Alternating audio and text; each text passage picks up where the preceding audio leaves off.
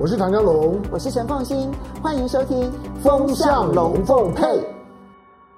风向龙凤配，我是唐家龙，我是陈凤欣，我来带风向，我来跟风向，免得你晕头转向。现在呢，全世界可能最关心的一件事情，就是下个礼拜的美国中其中选举，到底会是一个什么样子的结果？大家都说，等到选完了之后呢，拜登可能就掰卡了。本来呢，对于拜登而言，参众两院都是民主党过半数，但会不会选完了之后呢，他丢掉众议院，甚至于现在最新民调，他可能连参议院都会丢掉多数。丢一个院就断一只脚，那丢两个院就断两只脚。这。只有两只脚而已，就断一只脚就掰咖，可以撑撑拐杖；断两只脚那就坐轮椅。哎，这样子吗？会变成坐轮椅的拜登吗？嗯、我们今天请教的是两位专家，第一位呢是赖玉谦赖老师，主持人好，岳谦好，大家好。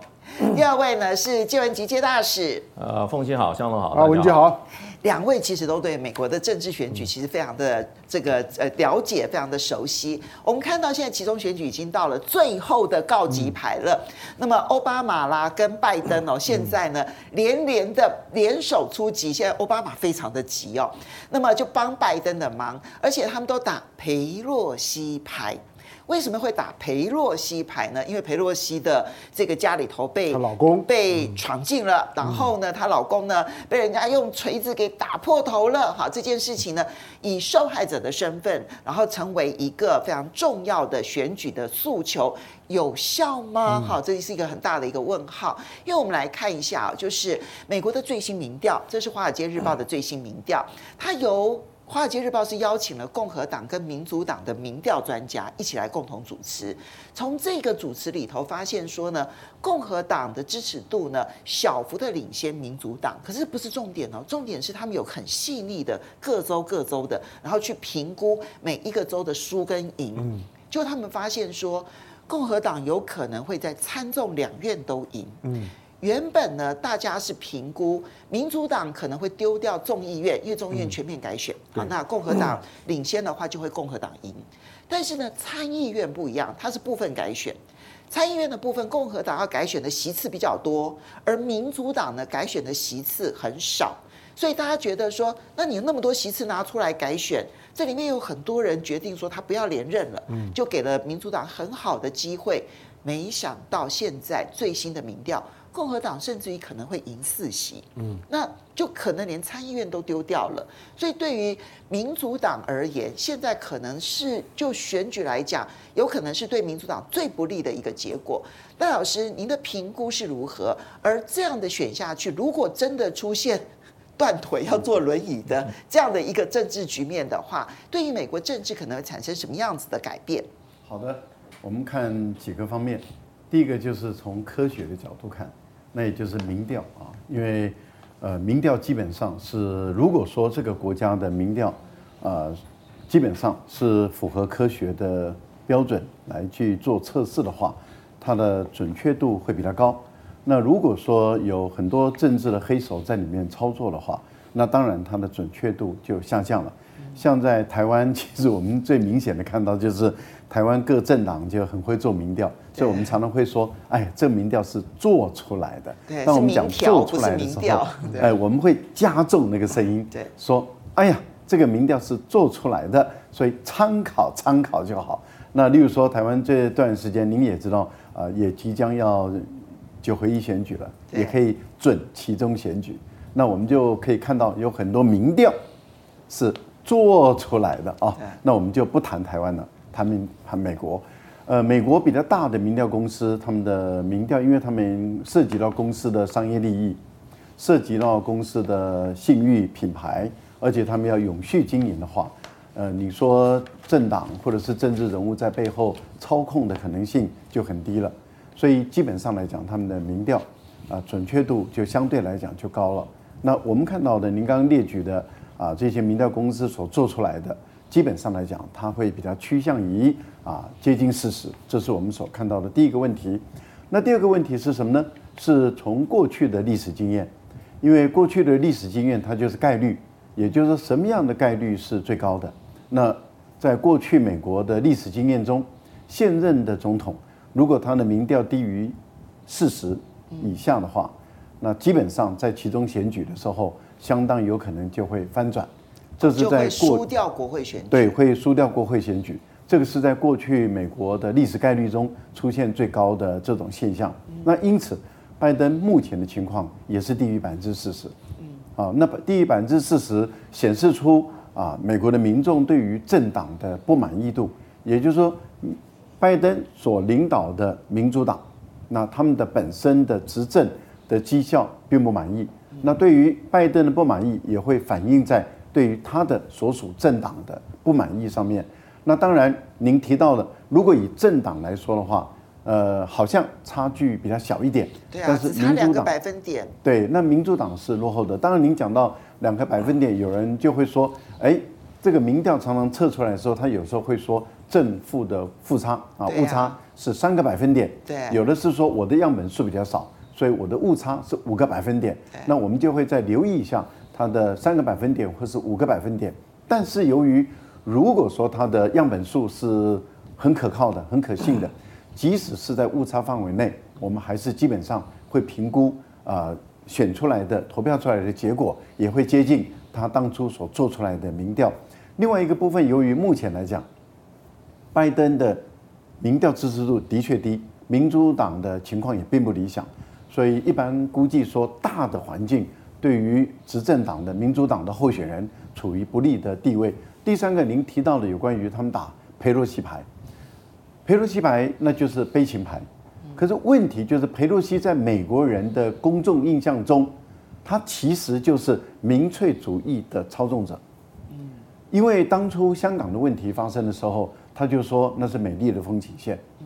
而当同样的美国的共和党的支持者，也特别是川普的支持者。去霸占美国的国会的时候，很多人就说，这是不是又是美国的美丽的风景线呢？那也就是说，一个喜欢搞民粹主义运动的这样的一个裴洛西，他本身啊家庭受到了这样的一个悲剧。可是很多人会认为说，民粹主义不就是你搞出来的吗？种族仇恨不就是你搞出来的吗？当你跟黑人的小朋友站在一起的时候，或者是你有一些动作的时候。其实显示出是不友善的，对于啊有色人种的态度是不友善的，这些不就是你的肢体行为反映出来的吗？所以我觉得当他们在打这个悲情牌啊，我觉得它的效果不好。所以你觉得用裴若曦来打悲情牌效果是有限的？我觉得它有限的，它不是一个可以号召全国的一个受害者形象。哎，我觉得很难，因为裴若曦的形象太极端了。哦，他太极端，而且您看到了，他这段时间到台湾来访问的时候，连呃《纽约时报》的专栏作家都在批评他了啊！你可以了解啊，这个本来很支持民主党的，或者是啊，或者是在美国比较有影响力的这些啊评论人员，对佩洛西的这些做法啊，其实是有意见的，而且他造成了地区性的紧张，而且他不顾他的同党的拜登的的意见。然后执意要这样做，很多人就对于他的行为是有意见的。当然，普丁是认为说啊，你们两个在唱双簧了，而你们这个双簧戏演得很难看。可是那是普丁的立场，不代表美国政府或者美国公众的立场，或者美国舆论的立场。不过您最后提到了有关于跛脚的问题。对，拜登如果输掉了参众两院，由于奥巴马是曾经担任过美国的总统，他有执政的经验。而且是两任的总统，他有丰富的执政经验，他知道白宫一旦跛脚，他的政令就很麻烦了啊，因为他会被国会，尤其是被在野党共和党完全的牵制，更何况即将马上要来的那就是大选了，所以共和党怎么可能会放执政党一马？怎么可能会帮你拜登？有哪些政策你比较明确的可以知道说美国是有可能改变的？呃，美国它可以牵制。对，因为共和党啊，其实在最近里头呢，我们看到它几个放话。第一个放话呢是说。对于乌克兰的援助，他们会严格管控。这件事情呢，是他们公开的放话，就支持乌克兰归支持乌克兰，但是呢，他们说有很多的军援，有很多的预算，最后其实都流入了黑市，所以他们要去检讨，他们要去监督，所以对于乌克兰的援助这件事情会产生变化影响吗？第二个是他说在财政支出上面呢，不会再让拜登可以开那么多的支票，他们要讲财政平衡，所以未来拜登有很多的经济刺激的一些政策可能也做不到，会有哪一些变化呢？我觉得在乌克兰的这个部分呢、国会的决策没有办法改变影响白宫的做法，但是国会可以用一招，这一招就是预算，嗯，也就是我不给你钱，看你能做什么，啊，因为一般来说的话，我们都知道行政权是属于啊白宫的，但是国会牵制行政权的方法通常都是透过预算，例如说过去当行政部门去发动战争的时候。那国会有意见，那他要求要撤军，或者是要求要啊这个减少攻击力的话，他通常的做法就是不拨预算，不拨预算，你美国大兵就发不了心想的情形下，你的军事行动就受阻，这是美国国会他们过去可以做的事。所以您提到了第一个部分里面有关于乌克兰的问题的话，呃，我觉得共和党能够牵制的就是预算不拨，预算一旦不拨不批准。那美国的白宫行政部门他就没有啊这个能力去支援乌克兰战争，即使他想做，他也会做不到了。嗯，好，这个呢是我们可以观察的变化。我这边同样请教一下介文吉介大师，因为你对美国特别的了解啊。嗯，我们其实先来看民调，选民注重什么？其实这也是为什么很多的民调专家会觉得民主党对民主党相对不利，因为你会发现说哪一些。议题是民众特别关心的，你会发现第一名就是经济，啊，经济这件事情呢是影响重大的，而且是遥遥领先哦，百分之八十哦，远超过其他所有的这一些相关的这些议题。第二名呢是犯罪，这个犯罪这个议题其实也是对民主党相对不利的，对不对哈？然后第三个就是枪支管制啦等等。那么一般认为对于民主党比较有利的，比如说堕胎的议题。它反而现在呢，重要性正在快速的锐减。这个议题上面的改变，既改变了，既可能影响其中选举，事实上也可能改变后续美国政府关注的焦点是什么。那所以，介大使你怎么去看？就是美国这次的其中选举可能的结果，以及如果参众两院民主党都输了。哈，像这样子的一种状况，在美国历史上当然也出现过总统，然后跟参众两院完全是不同政党，在运作上面会出现什么样子的一些问题？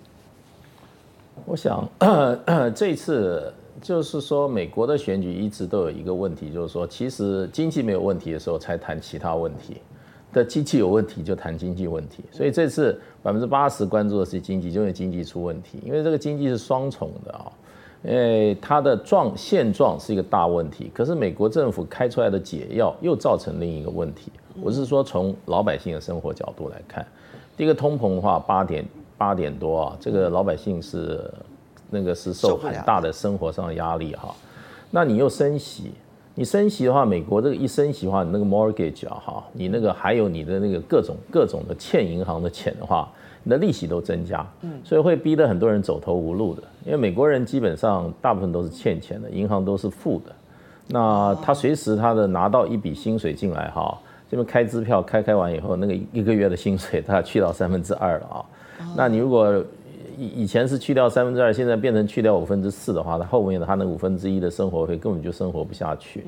所以你现状你用升息的方法来解决，实际上两者都是加重老百姓生活上的负担。所以这个民怨很深，所以在这个情况之下，呃，我想，呃，我想执政党要负最大责任。所以谁是这个执政的，谁要负责任，也是现在这个民调哈对执政的民主党不利的最主要原因啦。那其他议题其实也重要，不过它相对的，相对的都下降了。不过这个这个这个所谓的 crime 哈，这个这个美国现在的社会治安不好，真的是一个很大的问题。那么它是一个相对性的。如果美国一直都不好的话，现在也是不好的话，老百姓不会把这个议题提得高的。我大概看了，他们感受到恶化这件事，恶化的很厉害。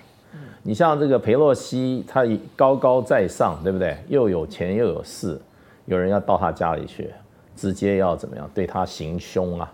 所以这种情况之下，就已经显示出美国这个社会治安啊是亮红灯了。那在这个情况之下，老百姓第一个就是吃得饱，第二个要住得安全。那么这两个都没有，那你说，呃，你说这个这个拜登他怎么选呢？所以我觉得他是失去两院的机会很高，不过绝对失去一院。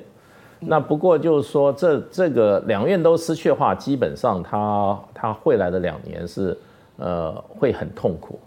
那么失去参院的话，就是说参院有一个很大的权利啊，是会影响他施政，就是人事同意权。对，哎，这人事同意权啊，你小到一个驻外的大使，大到你重要部会的首长、军方的首长，都要参院同意。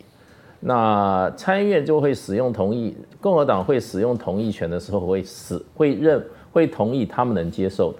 也就是说，他也在人事的这个任命权上哈，那么共和党会有很大的发言权了。那所以这，这边可不可以打个岔？对不起啊，嗯，因为在前一阵子传出来说，其中选举完了之后，美国有可能要换财政部长，对，要把叶伦给换掉。对，那如果说他万一他输了参议院的话，嗯，那他换不换叶伦恐怕就是一个问号喽。因为你在你要找一个财政部长，像叶伦这样子比较有这一个压住整个国会的这样子的一个权威性，不太容易，对不对？我我只是举一个例子来说呢。非常容易，而且事实上，美国这个政治很现实。对，你如果拜登还剩两年的话，那么他又是一个跛脚的话。在过去，美国的内阁会有所谓的跳船潮啊，就是说不看好了就跳船了，而且趁着还有点行情的时候，赶快啊到民间去找个高薪的工作，等他全垮的时候啊，他后路都没了。所以美国的政治是很现实的，他的政客也极为现实。那你说他是不是要 fire？到哪一些真的有条件有行情的？他现在的内阁阁员哈，自己都要挂冠球去了。所以，不是拜登换不换耶伦，会不会是耶伦他不想待下去？美国人是美国人是这个良禽择木而栖啊，你这个老板没搞头了，这大家就就走人了，这就要跳船嘛。嗯，那所以不看好这个老板，这个老板自己也蛮凄凉的，尤其一个跛鸭的输掉两院的啊。这一个总统显然没有什么前途了，人家就是要走人了。嗯、那你判嗯嗯判断会有哪一些政策可能会出现什么样的变化吗？我觉得美国的这个美国的这个哈联邦地方分权是非常清楚的啊。联邦政府唯一去控制全国的局势哈，就是用他的这个预算，用他的这个哈特别的这个授权的这种哈所谓的这种哈呃有一笔有一笔钱来做事。你拿不到额外的金，你拿不到特别立法，拿到一个钱，拿不到钱的话，你联邦政府没有人理你啊。你今天拜登他上来以后要改造美国，哪个不是花大钱？对，对不对？你从美国是一个自由经济体变成一个高度在补贴产业的一个经济体的话，对，靠的什么？靠的是你控制了国会，然后凝聚了大笔的钞票，对，你才能推动你政策啊。对，你最近那个什么什么抗通膨法。对，你基本上其实就是这个，就是补贴这些电动车啊，对，补贴一些能源产业啊，对。事实上，它都靠这个钱在推动政策。它推动了三大产业法案，一个呢其实就是抗通膨嘛，对不对？哈。另外一个就是晶片法案，然后第三个就是基础建设法案。这三三个法案的钱都很多，都是都是天文数字啊，天文数字啊。那你要知道，他还可以去控制这个国家的很多地方，比如说你要不要征富人税，你要不要提，你要不要降低企业税，还是提高企业税？那还有在税的方面啊，这些都是要靠联邦法律能够做它的这个哈这个政策的一个哈一个基础。那你没有你没有办法通过这些法律的话，你都是空谈，你只能在讲。所以我觉得拜登已经把民民主党这种大政府的概念哈推到极限了。推到共和党一定会出手来把他的大政府的这个整个概念哈，把它压下去。嗯，所以我觉得他可能到了跛压的时候，他所有要用钱的东西都不会得到通过。然后另外他的年度预算也会受到很大很大的这个缩减啊。所以在在内政上，我觉得他未来两年就是不断的紧缩，不断的受到挫折，威信哈扫地。那这时候最危险，美国的总统进入到。第第就是说，下半任期如果他跛了压以后啊，通常是全世界遭殃，他没舞台了，所以就在国际这种哈事务上哈刷存在感，嗯，展现他的权威，那么争取美国的国威，因为他还要再下任，他再过两年还要竞选连任，他没有舞台他怎么选？国内舞台对不起已经没有了，全部完蛋。他上去就是自取其辱。嗯，对，那只好到国际舞台，国际舞台他还可以发威啊，他可以展现这个让美国人的虚荣心得到某种程度的满足啊，用美国的国力在海外去欺压践踏别的国家，来换得他在美国美国选民对他的肯定啊。所以会有一个更强势的拜登在国际上面，就在。内政上更弱势的拜登，但国际上面是试图要去更强势的拜登。是这个是比较客气，应该是没事找事啊。好，哎，有事生事啊，小事变大事啊。就是这样玩了。我来请教一下向龙，所以这里面其实就要提到说，在集团体当中，到底习近平跟拜登会不会这件事情？因为这个会不会啊，在这之前有两大政治变数，一个当然就是二十大，好，那现在已经确定了，习近平定于一尊。然后呢，接下来下个礼拜就会确定的就是拜登会跛跛脚到什么样子的程度？那刚刚这个杰达讲了一个重点啊，其实你会看到历任的美国总统，一旦他在国会输掉了之后，因为他内政几乎没有任何施展的空间，所以他就会在国际上面把所有的事端给放大。那这个国际事端要把它放大。哎，中美关系其实是其中的一个重点，当然还有其他的，包括了朝鲜半岛的情况啦，包括了南海的情况啦，包括了伊朗跟中东的这个情势啊，乃至于俄乌战争。那这一些情势可能会出现什么样的变化？中美之间的关系又会在习近平跟拜登的政治背景确定的情况之下如何的见面？好，但呃，最近的选情的变化其实。其实我认为民主党是可以预料得到的，因为因为拜登就任以来的总体的经济社会情况不好，所以这次的其中选举呢，其实民主党的支持者的登记就不踊跃，那就就没有像共和党这么的积积极啊。那登记不踊跃，也担心呢投票的意愿呢相对来讲也比较低，嗯啊，所以对对民主党就不利。那之前。就是之前当油油价下来了一些的一些一些的一些的因因素看起来稍微有利一点，所以你会你你会觉得判断呢，就是拜登呢可能是断一只脚就撑拐杖就可以。可是你现在看到的就是说有点那种的那种就是完完全全就是回来快要崩溃前的情况。那拜登现在因为他最近这一个多礼拜呢，他的他的选举呢已经回到了就是在召唤基本盘。把欧奥巴马请出来，然后，然然后呢，包括呢《纽约时报》等等，不断的呢发专栏，在这讨论呢佩洛西家的这个事情。我说因为这两个都都都是黑人，奥巴马呢跟佩洛西都是黑人。欧奥巴马呢，欧奥巴马是是天然黑，但是呢佩洛西是自己变黑的。那因为这这两个都都黑人，那现在的效果呢都很有限。对于对于拜登来讲，当他还需要奥巴马的时候呢，他其实就已经输了。他本来就就是奥巴马的副总统，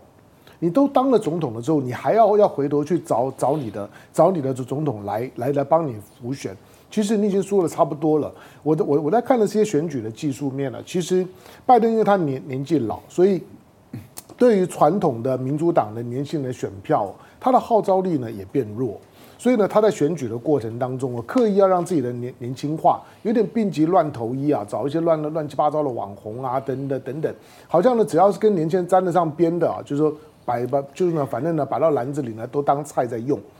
好，那他现在看起来呢，我觉得他断一只脚呢是是确定的哈，那第二只脚呢，看看起来呢也不保险。那它会造成的影响就两个面向嘛，第一个选完了之后呢，民那民主党一定就是大乱斗嘛，大家就就开始要要要逃命了。就是觉得选选的这么这这么烂，那二零二二四年就悲观了。二零二四年就算就算你选赢了，其实民主党里面也一直有这种声音，就是说这个拜登二零二四还可以吗？以他现在的身体的状况，以他年纪来讲，就算他选赢了，民主党内的这个声音其实也不会停止的，也都会觉得你你二零二四还可以吗？你那时候都八十岁了，你做完都八十好几，可以吗？好，那更何况如果你选输了之后啊，会让民主党里面会有一种一种义正辞严的声音，就是说呢，就是二零二四年无论如何不能够是拜登，就是任何人都都可以 anyone but by Biden。可是呢，对民主党现在呢最困难的就是说，不是总统不可以，连副总统都不可以啊。就是你现在拜登下来了之后，难道让让副总统上来顶吗？那大家更害怕。就是这个贺贺贺锦丽呢，对民主党里面来来讲是一个更大的困难。所以民主党都遭遇到一个，就是说，如果总统不能用，副总统也不能用，你还得要另外找一个呢，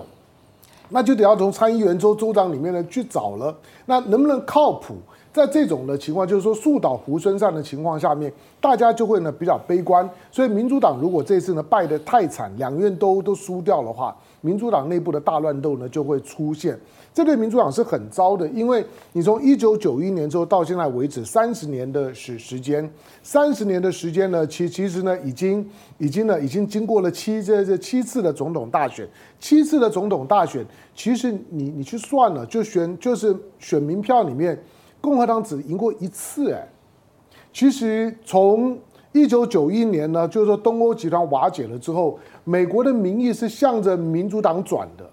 两任的共和党的总统，小布希呢是是少少数总统当选的，川普也是少数总统当当选的，只有小布希的第二任的选民票是赢的。其实八次的八次的投投票里面，七次的总统大选的投票里面，民主党都赢了选民票。而且都赢很多，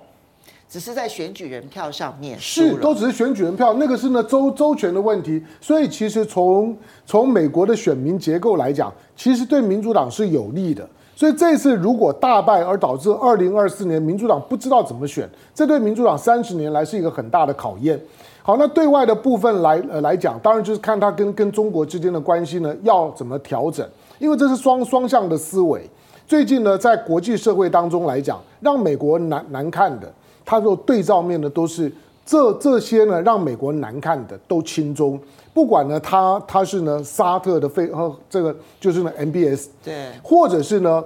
坚持我我觉得在今因为今天的时时时间，肖兹呢到中国访问。对。对。萧兹到中国访问，对拜登来讲，他最痛苦的事情不是你亲不亲中的问题，而是你把自己打扮的像耶稣，带着十二门门门门徒去去去去北京，他身边就是十二个十二个企业啊，对对，就是我哇，你这个形容词我都没想过哎，他就是以一个一个受难耶耶稣，后面虽然万箭穿心，带着十二门门徒呢到北京，而且回去呢就可能被钉上十字架。他在这个时候对美国来讲最痛苦的就是我我要选举了，我要选举，你一定要这个时候去吗？哦、所以就像是沙特阿拉伯一样，我要选举了，你非要减产不可吗？是，就是你你就算就算你你消资，你觉得我吃了秤砣铁了心，我就是不跟中国脱钩，你可不可以选完去啊？你为什么选选前这个时候去？这个时候你你知道，就是基本上就要打我拜拜登脸。拜登现在的美国，每个人都在炒炒作反反反中，拜登筹组反中大同盟，结果呢，你萧兹成为一个破口。这个时候呢，换句话说，他的同盟也好，他过去的朋友也好，在国际社会上面呢、都用亲中来表达呢反美。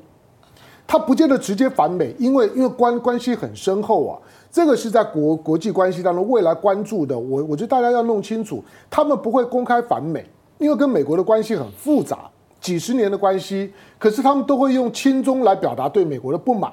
亲中成为反美的对照组，就像美国呢在在操作西方国家呢在操作反中的时候，就用挺台湾来来包装了反反中，他不见得能够跟中国切得很干净，跟中国的关系很复杂。还有国国国际政治，还有联合国体系的问题。可是呢，我就挺台湾呢、所以呢，挺到就是大家争先恐后的呢，派各种的团呢到台湾，连乌克兰都要来台湾蹭。那你就知道这种的表表现的方式，当他在亲中的时候，就是一种反美的讯号。而这个时候，连萧兹都在反的时候呢，美国基本上就知道国际社会当中对美国非常的不利。选完了之后，我认为拜登不管选选输选赢，国际政治他的操作空间非常少，除非他有特别的思维。好，我们先谢谢几位，我们先跟几位朋友网友那个来互动啊。呃 Marion Snake 他说，不是习近平金正恩化，而是美国苏联化。嗯，想一想。当下的中国比较像苏联，还是美国像苏联？嗯，这个大家可以去想一想哈。成都纸老虎这样的，谢谢你啊。然后他他说许愿借大使啊，然后这个可以有更多深刻的分析啊。好，接下来呢，其实我们就要来谈，既然谈到了，就是现在国际上面啊，美国很刻意的要求全世界分成两派，嗯，亲美或亲中，对吧？好，那。关键点不是亲美亲中，其实只要打打着说我不要跟中国脱钩这件事情，会不会就被美国打成亲中派？我们就来看习近平在二十大之后呢，展开了他的大外交。我为什么要讲说是习近平，而不是讲中国？因为中国大陆的大外交，其实在过去这两年，我们看杨洁篪加王毅，其实跑的国家是非常非常的多。然后到中国大陆的这些的这个外交部长也非常的多。但是现在是习近平亲自出马，跟元首们见面，或者是习近平加李克强了哈，都是元首级的见面。二十大之后五天之内，四个国家访问中国大陆，当然越南啊、巴基斯坦、坦萨尼亚，当然最受瞩目的。就是萧兹，你刚刚提到的萧兹，萧兹呢，在出访前很明白的告诉大家，我们不想要跟中国脱钩。好，当然你看到说他在背后有很大的压力，美国要求说呢，肖兹你不可以跟中国达成太深刻的一些交易往来。那这个肖兹就承诺说，我们不会忽视中国的争议。可是在此同时，沙乌地阿拉伯来插一脚了，他自己主动的说。习近平近期之内会访问沙乌地阿拉伯，这是他是接受访问的时候，他就突然题外话的就扯了这样子的一句话，当然就是要在一起，但是他没有特别的说什么时间点哈，但是他讲说近期之内，所以怎么去看这一个要展开的元首的元首级的中国大外交？赖老师，我觉得这个部分要从地缘政治的角度来看，呃，在这个地缘政治的发展过程中。中国创造了一带一路的这样的一个新的地缘政治的概念。其实，地缘政治是外交上走得很长的一个大战略。那一带一路就是习近平一上来了以后，就二零一三年就开始铺陈的这个大战略。为什么一带一路那么重要？一带一路它除了基础建设以外，也就是我们讲的交通的路线。这个交通的路线，不管是高速公路或是铁路。其实它还包括了数据链，也就是说，我们讲的通讯设施，那么的整个都要串联在一起。交通流跟数据流。是的，因为数据流是我们看到的在二十一世纪的一个新的产品，而数据流它就涉及到安全跟依赖的问题。那在过去，我们的所有的海底电缆、光纤各方面通讯的，基本上都是欧洲人在掌控，或者是美国人在掌控。那现在中国的华为啊，还有几家通讯公司，他们本身有具备有全球的铺网的能力，而且这个能力是相当的强大，因此中国可以自己架设网络了。那中国的这些所有的网络数据链的架设，就跟着公路、跟着铁路、跟着海上的通路一起进行。这样的情形，中国可以确保它的这个通讯管道的安全。那通讯管道安全，也就是数据链的安全能够打造起来，这个就是一个啊地缘政治的一个高度的一个想法，因为它是全球的一种数据链的中国的建构。那这样的话，你欧美人要探听、刺探中国的情报，那就困难多了，因为那是中国自己打造出来的。那“一带一路”是根据啊，先是欧亚大陆，再跟欧亚非连接。那如果说今天美国愿意的话，也可以跟北美洲连接。那过去也有这个计划，也就是从北美这边加拿大再往南进入到美国去。对。那 现在倒不可能，美国真的是防你防的不得了。是的，但是目前我们看到欧亚大陆啊已经在连接中了。所以您看到这是一三年铺的路。那由于“一带一路”走出来了以后，它的基础建设就会带动当地的啊这个交通啊经济上面的繁荣。再加上一带就是经济带，也就是根据当地的经济的特质建立起来的产业园区，或是经济园区，或是工业，或是科技园区，就这样随着这个一一路，就是随着丝绸之路，那么寻找好的地点，一个园区一个园区就这样铺起来了。这样铺起来就会跟当地国，也就是。“一带一路”所经过的当地国就会建立更紧密的经济合作关系，经济合作关系一定会发展到政治跟军事安全的合作关系。我刚才再强调，由于这个“一带”啊，这个“一路”，这个“路”里面是包括数据链，所以是整个连接在一起了。整个连接在一起了以后，您想，那么中国大陆跟这一些在“一带一路”畅通的国家。彼此的关系就越来越深，越来越深，越来越往前推。那在这次疫情之后，特别是在二十大之后，习近平确认了连任的这条路，也就是未来的五年到十年，他的这个战略构想一定可以铺下去的情形下，您看他第一个接待的国家就是越南，因为原本在东盟的这个“一带一路”中，其实就卡在越南上，从中国。老挝、泰国、柬埔寨、马来西亚，那么到最终如果能够通到新加坡的话，这条路基本上是比较顺畅的，而且是逐步的在建设完工中。可是问题就是东部的大国，也就是东盟国家东部的大国之一越南，越南原本没有纳进里面，但是在这一次的软负重已经很明白了，就是要把两廊要把它连接了。也就是越南也融入了中国的一带一路，这个是一个坦白说是一个很大的突破，而且越南也承诺他在军事上保持中立，不会允许任何外国外国，也就是第三方那么进闸驻扎在越南。南海的问题，同意南海行为准则尽快的批准，这个是一个关键。为什么？因为南海共同行为准则是对于域外国家也有这个约束力，也就是说。当中国跟东盟通过的南海行为准则之后，你美国遵不遵守？嗯，美国如果不遵守，美国已经不只是跟中国对抗，美国是跟东盟的国家也对抗，因为这是中国跟东盟国家所共同签订的。那美国是不加入也不承认联合国的海洋法公约，那问题就在于一个不承认联合国海洋法公约的这样的一个域外国家进入南海地区的时候。如果不遵守南海共同行为准则，例如说，它经过我们太平岛十二海里内，它也到西沙十二海里内，可是它同时也到越南的领的岛屿的十二海里内，因为它要强调它是一视同仁，它的航行自由。可是这些事情也让越南是不开心的。那一旦共同行为准则签订起来了以后，如果美国在以航行自由为名在这个地方穿梭的话，或是澳大利亚。或是德国，或是法国等这些船舰进来，不遵守南海共同行为准则，那就等于是跟东盟的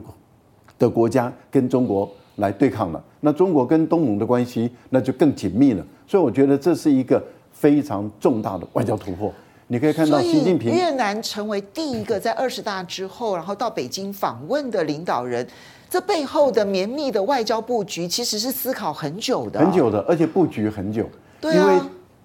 在去年的时候，阮富仲他在十三大连任总书记的时候，他已经说他的第一个出访国会到中国，所以你看，中国也等待二十大的时候，第一个接待国就是越南。OK，我觉得这个是一个很重大的两国外交的突破啊，因为在过去您知道越南是反反复复的，真的真的，因为以前在越战的初期的时候跟中国非常好，对，而且大量的依赖中国的协助。对，可是越战一胜利以后，他倒向前苏联，然后跟中国为敌，而且把金兰湾租给前苏联，而那个时候苏联跟中国大陆是相互对抗的。对，那你可以知道，那他马上一百八十度的转向。可是等到苏联崩解以后，他就倒向日本，倒向韩，呃，倒向美国。美国。那这样的情形也跟中国保持一个相当大的敌意。嗯啊，这样的一个情形，可是，在到了今天，他整个又转向了。嗯，所以越南这个国家的转向的幅度是很大，这代表中国在这个部分的外交有很大的进展跟突破。这个不是美国人所乐意见到的，而且也是美国跟日本花了大钱、花了大力气，结果呢一败涂地啊！我觉得这是一个。另外一个就是我们刚刚讲的“一带一路”，接着就是南亚的巴基斯坦了。对，巴基斯坦的现在的总理上来了以后，其实他有搁置、暂缓了。这个“一带一路”，尤其是瓜达尔港，一直连接到北部的这条通道，现在他也同意，希望中国帮他把这个四环线啊，就是把它补足，把它建立起来。那你也可以看到，原来巴基斯坦已经确认，不管谁执政，不管哪一个在野党跟美国怎么亲，他执政以后，他还是会走既定的路线，这也是很重大的外交成果。讯号。对。是那为什么讲到？这个肖尔兹，德国的总理到中国访问，跟汉堡港那么关系那么重大，嗯，其实这个涉及到的也是一带一路，因为中国的一带一路在欧洲这个地方，汉堡港是它的重中之重，终点站之一。因为汉堡港本身内部的铁路网非常发达，所以如果说中国的这些货船，尤其是中远轮所经营的这个运输线，能够在汉堡港这个地方能够蓬勃的发展的话，这个对于中德跟中欧之间的贸易，在运输方面，那当它会更有效能。一旦更有效能，双方之间互通有无的能力就会更强。而且呢，让德国经过汉堡港，再透过它的绵密的、完善的铁路网，把这些货物尽快的输送到啊这个中欧这个地区，甚至往这个西欧的方向发展。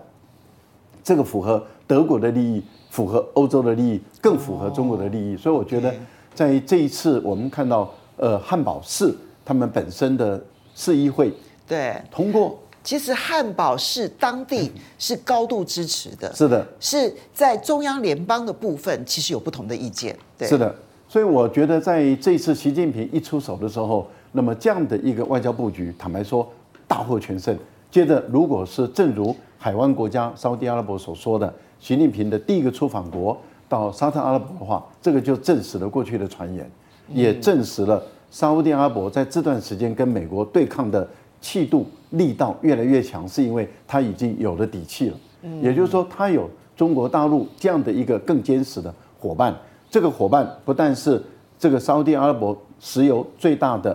市场购买者，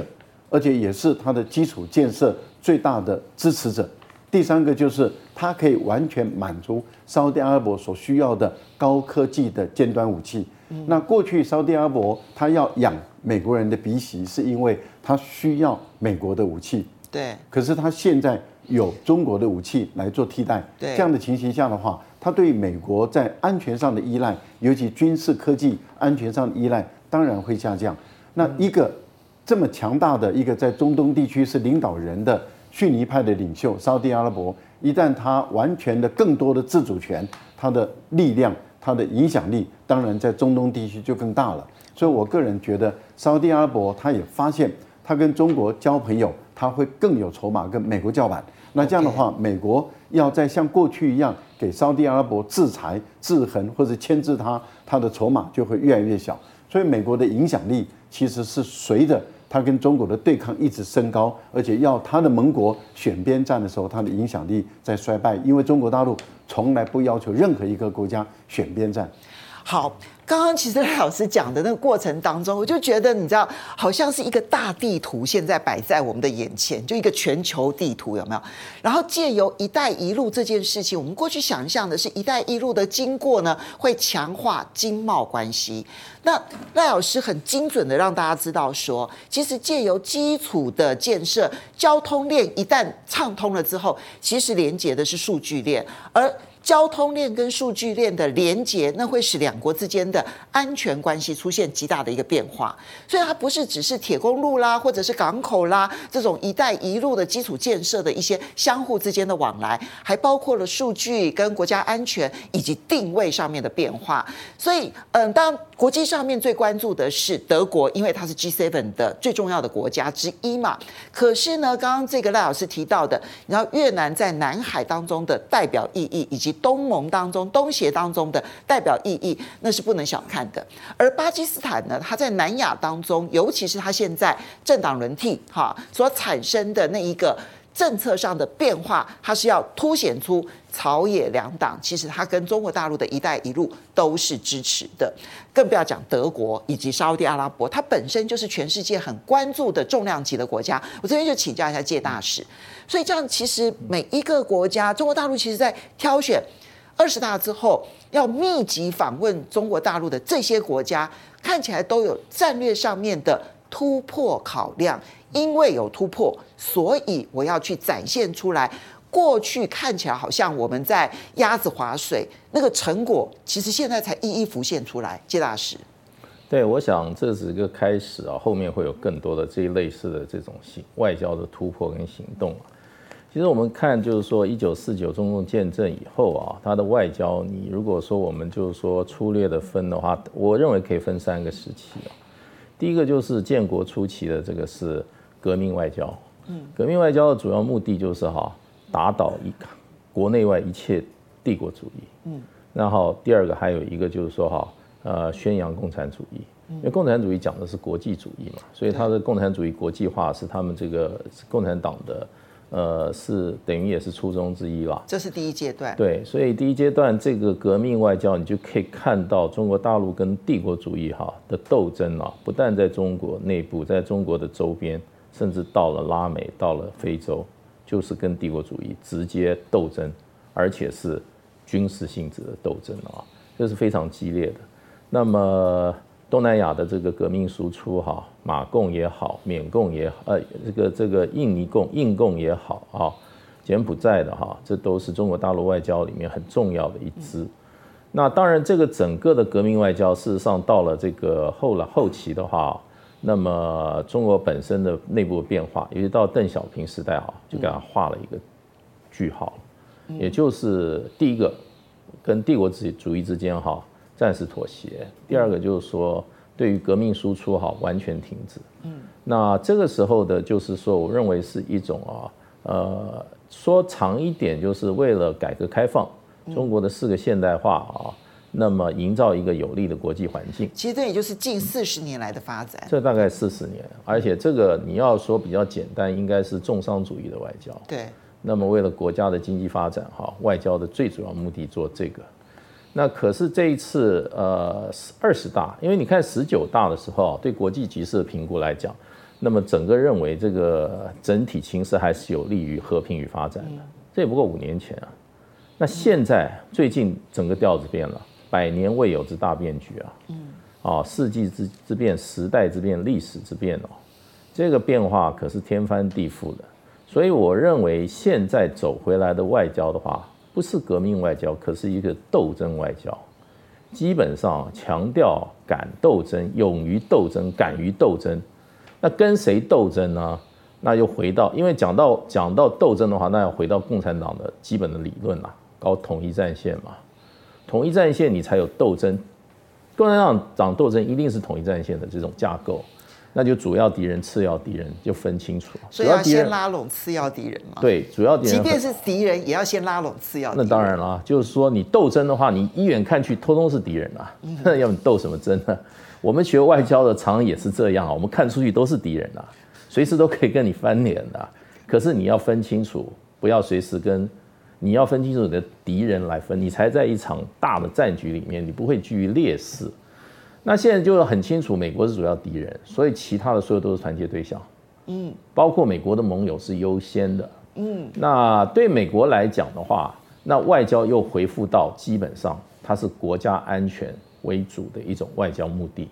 过去外交是交朋友，营造这个有利的营商环境，现在对不起，外交回复到国防一样的角色，它是稳，它是保障国家主权完整。保障国家不军不受不受外国侵略，保障国家不受其他国家的利益不受其他国家哈无理的践踏，外交变成这样的一个角色，以这个为主的时候，斗争外交是非常重要的。那基本上对美国来讲的话，是既联合又斗争，那么斗争是主调。那对美国防的是什么？就是军事武装冲突。那最可能就在台海问题。所以台海问题画那个红线是特别粗，这个红线不让你随便践踏，嗯，这个红线又粗又深，嗯，那过去还有一些可谈的，未来没有谈的了，这个部分该斗争就斗争，勇于斗争，坚决斗争，这是红线不让你踩踏，嗯，另外一个就是说，呃，就回到全球战局的一个好统一战线，嗯，那也就是好，呃，以朋友圈化解包围圈，嗯，那朋友的话基本上。你只要不是你，主要你不是你，你不是美国，我都可以做朋友，我心理上都可以做朋友。那这一次有两张牌，我觉得是美国的所谓的围堵中国大陆的政策，因为因为川普的时候还没有这样做，拜登摆明了是要做，就是搞新冷战，搞一个新阵营，对，然后对中国大陆做这种哈联盟式的这这种压制哈。那这一次。呃，我觉得郑永年讲过一句话，我觉得他他还是讲的蛮清楚的。他就说，中国永远不要放弃欧洲，在美跟美国，中国永远不要放弃，不能放弃欧洲，不能放弃欧洲。哎，尤其跟美国的斗争加剧的时候，欧洲的重要性更更要提升。所以我觉得，呃，中国国运很好，为什么？大陆国运好。如果你不发生俄乌战争的话，那欧洲很难争取。那就是因为俄乌战争哈。呃，产生了。你跟很多人的看法可能会有一个不一样的地方，嗯、因为很多人觉得正是因为俄乌战争发生，嗯、所以呢，欧洲这些国家呢就开始对于威权国家有了戒心，嗯、所以对中国有了戒心。可你的看法刚好相反，嗯、因为俄乌战争的发生，反而使得中国大陆在拉拢欧洲国家的时候变得容易。这这两种差别，你觉得？其实我其实我觉得这种威权啊，这种用语基本上是比较表面的。其实，就欧洲来讲的话，他们在乎的是一种西方世界的完整性，也就是说，美国人所号称的就跨大西洋联盟啊，跨大西洋联盟基本上就是一个泛西方主义。那所以这一次前前呃两年前吧，那时候这个在这个慕尼黑会议的时候，德国人很忧心啊，德国人说叫西方不见了。他们认为西方因为美国的密斯方向以后，美国不顾不顾欧洲，那时候是 Trump 的时候，对不起，我讲错，Trump 的时候，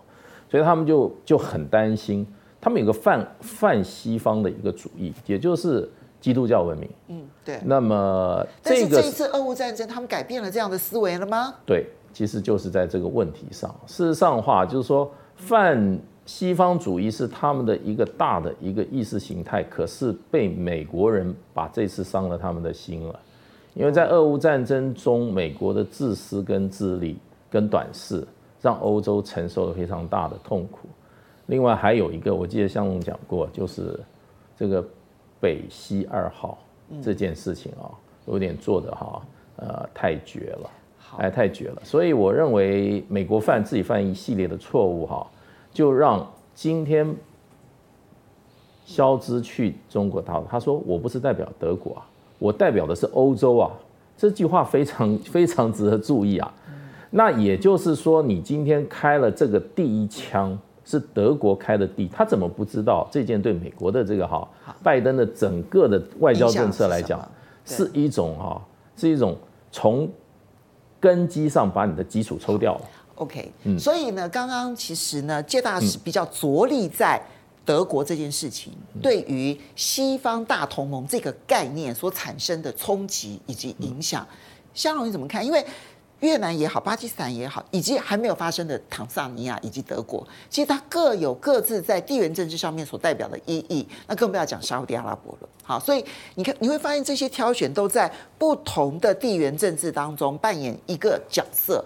那中国当然，这里面最大家最受瞩目的是因为德国，因为它经济体很大嘛，对不对？哈，可是事实上每一个地方都有它一定程度的影响力。因为德国，我们刚刚讲就是说，他在他在坚持在拜登的大选之前的时候去，这个太不给拜拜登面子。他带的十二门徒里面还有一个是犹犹大，是背叛耶耶耶稣的那个，就是那艾迪达。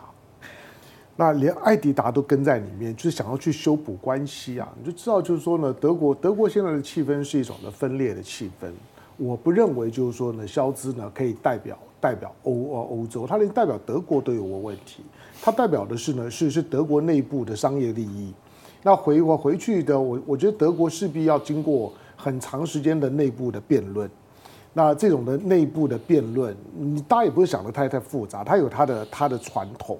那在在梅克尔的时代呢，所标举的是那种所谓的协商式的民啊民主，嗯、就是我我不会因为呢我比较大，所以呢我就压压着你，我们用用谈的长时间的沟通。那肖兹可能就必须要这样，因为他的实力也不够，他也不过百分之二十几的选票而已。好，那现在当最多这两天的时间，另外一个事态的发展呢，是对欧洲会有影响的，就是。就是俄罗斯呢，俄罗斯召见了英国驻驻莫斯科的大使。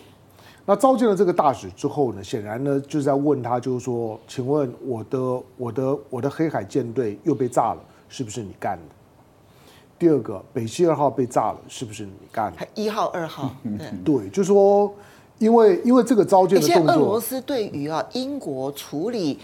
北溪一号跟二号以及黑海舰队这件事情，似乎越来越笃定，然后越来越大张旗鼓，要让全世界知道这件事。俄罗斯除了除了宣传以外啊，一直一直在质问你，就是说你特拉斯不要不要跑，虽然你现任了，告诉我 is down 是是是什么意思？他在质问这件事情。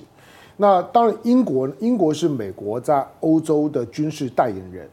那。他对于英国的质疑，是因为他还没有能力去跟美国直接对抗，所以我要我要你英国呢先先先表态。但是在质疑英国，就在质疑美国的意思啦。那当然，因为英国英国是北约北约体系啊，俄罗斯也不至于对你英国动手。可是当到战略层次的时候呢，英的俄罗斯如果摆出一副我就是要跟你英国翻脸的时候呢，那那对英国来讲呢，对欧欧洲其他国家来讲，那也是一件很辛苦的事儿。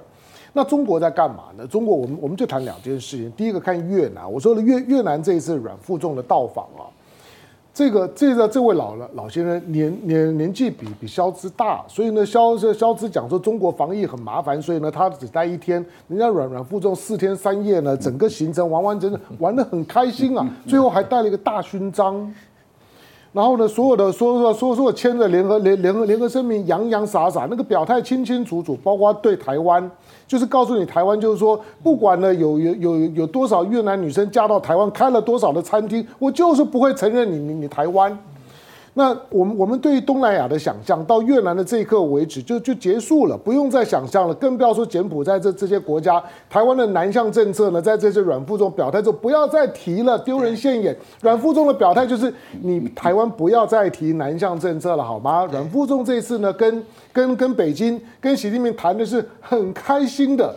对，因为阮富仲的表态是他不跟台湾有任何往来。对，其实讲的是很凶狠的。当然，我们我们我们对越南呢，可能也要有一些的认识，就是说，你知道越南越越越南其实它还是有它内部的南南北越的问题。虽然一九七五年越战打完了，可是南北越的性格呢仍然是不一样的。基本上面虽然不不是这么的清楚，可是北越是亲中的，南越是亲美的。那阮阮富仲代表的是北越的系统。所以你看到过去，包括李克强到到北越去逛街，他到河内逛街，他不会到胡志明去逛街啊。啊，就是那个南北越是有差别，但是现在北越在在在当权的时候，就是他的那个亲中的那个那个那个那个那背景呢，就会比较的强大。跟过去有一段时间，你觉得越南跟中国关系好像不太好，那个是南南南越呢，在南越的系统呢，在在主导的时候，好，这些呢放着，但是这一次的越南。越南的表态，它基本上代表了整个的东盟的系统。这个之前我们稍微解释过。可是你终究不要忘了，这个对于美国伤害有有多大？阮富仲这个时候呢，到到到就是说呢，北京呢去去访问，就跟肖兹到北京去访问一样。对于拜登来讲，伤害是很大的，因为今年拜登其实呢功夫下最多的就在东东南亚。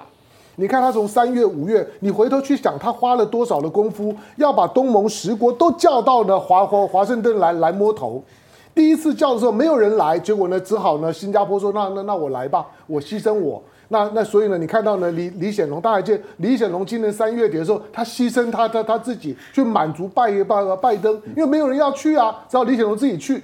隔了一两个月之后呢，李显龙再帮他兜一兜，好吧？那这是十个来了九九个，来了九个之后，在背后用三三字经在臭拜登的是谁？就是越南呢、啊。对，哦，对，那个是很经典的、哦，就是刻意的放话说，拜登连跟我们单独见面都不肯，这算什么外交礼仪？对，可是你你终究看到美国在东盟，因为他知道呢，他知道他最担心的就是东盟跟中国的一体化。中国跟东盟的一一体化，那美国呢就被慢慢的就推推推推出亚洲了，门罗主义从美美洲消失，但是如果呢在亚洲出现，亚洲人管亚洲事，那对美国伤害就很大了。所以这次的这一次的肉软负重的到访，基本上告诉你，你拜登今年呢在东盟身上做的功夫呢都白做了。他记得今年七月之后，不是只有拜登啊，包括了包括了 Wendy Sherman，包括了包包括了布林肯。包括了呢，这个就康康达奥斯汀，对，哇，在东盟里面，还有贺锦丽，你贺锦丽在东盟里面转来转去啊，你花了这么多的功夫，结果呢，到你选举前的时候呢，越南给你来来来这一手，开开心心的呢，跟习近平见面，然后该见的通通见，四天三夜。四天三夜这种的旅游是很很很完整的，基本上面就已经是国内旅游完完全全玩玩一圈了，玩到这个样子。好，那我们刚刚讲就是说呢，如果如果如果拜登败选的时候，对对外关系呢会有什么影响？拜登如果失去了两院，我告诉你，在国国际社会上面会出现的情况呢，就是当我当我发现你已经跛脚的时候，那你所有跟我谈的比较长线的事情呢，我都不当一回事。这是这是这是确实，在国际社会就会出现这种的情况。对，所以呢，我们第一个观察点，如果如果十一月八号。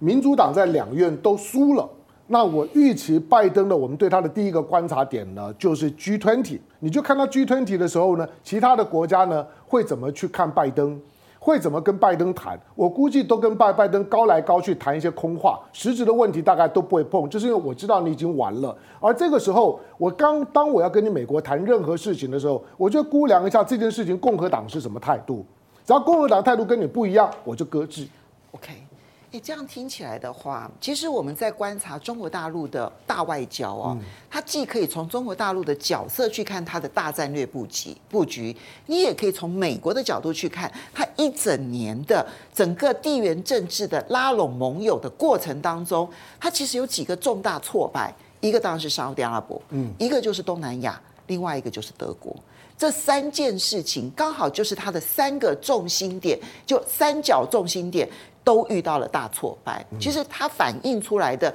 正是这个大外交当中的彼此之间相互竞逐当中所呈现出来的一个年底成果展吗？这样，我觉得可以拿这个角度来观察。我们要谢谢几位好朋友的董内，Attention Time，谢谢你的董内，然后也这个谢谢你说支持龙哥、凤姐、赖教授，还有介大使，祝福大家有个愉快的周末。也要谢谢黄凡的董内，他说反映最近局势的一个有趣的例子是。十一月二号举行的联合国的安理会当中，关于美国在乌克兰境内生物实验室草案的表决投投投票当中，中俄投赞成，英法投反对，但是包括了印度在内的另外十个非常任理事国，全部都投了弃权。这种僵持的一种状态持续不了多久，可以再观察。然后也要非常谢谢 Ashley Views 的抖内啊，然后还有这个 Manhe 的抖内，他说因为裴洛西的丈夫发生了多次的内线交易炒股的新闻，前阵子又有一个，所以才会有一些那种就是好像觉得自导自演的盖负面的这个消息。当然这个这个但那个太强悍了啦，对对对，没错哈。好，时间的关系，我们真的要非常谢谢大家的。时间到了啊，是的。真是！我们要跟大家 say 拜拜了。哎，好啦，太快了。那就是预，就请大家下个礼拜 对早点进来 啊，跟大家一起聊一聊啊。是，下个礼拜见喽，拜拜。感谢两位，拜拜，雅虎。